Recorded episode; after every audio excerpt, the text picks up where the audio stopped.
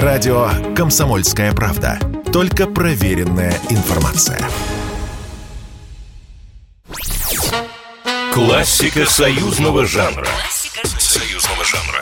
Привет ценителям музыки, прошедшей проверку временем. В студии Николай Крупатин. Ни для кого не секрет, что много интересного в нашу жизнь пришло из стран Варшавского договора.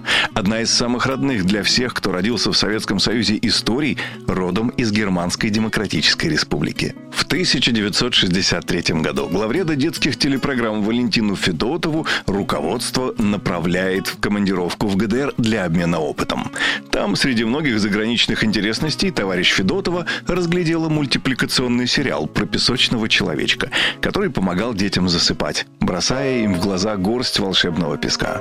Первой идеей, которую по возвращении из командировки она положила на стол председателя Государственного комитета по телевидению и радиовещанию и была вечерняя детская программа «Спокойной ночи, малыши».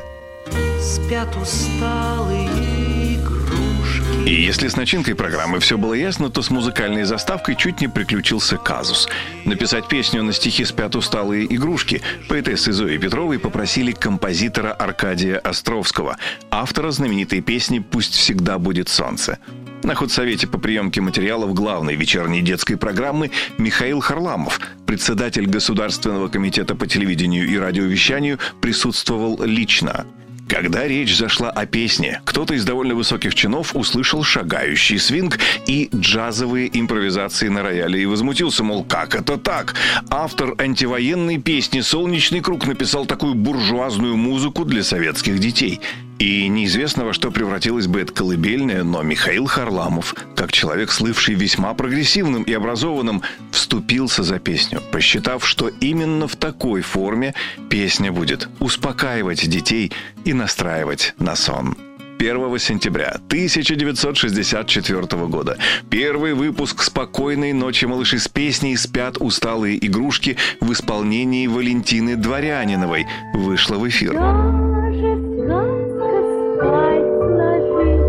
После нее песню перепевали и Валентина Толкунова, и Борис Рунгин, но самым любимым у большинства советских малышей стал вариант, исполненный многоголосым Олегом Анофриевым. Период с 1986 по 95 детей в России укладывали спать под колыбельную «Спи моей радостью с ней» русскую версию старинной немецкой песни «Schlafe mein Prinzchen schlaf ein». Но в 97 году спят усталые игрушки вернулись в добрые вечера наших малышей. Классика союзного жанра. Союзного жанра.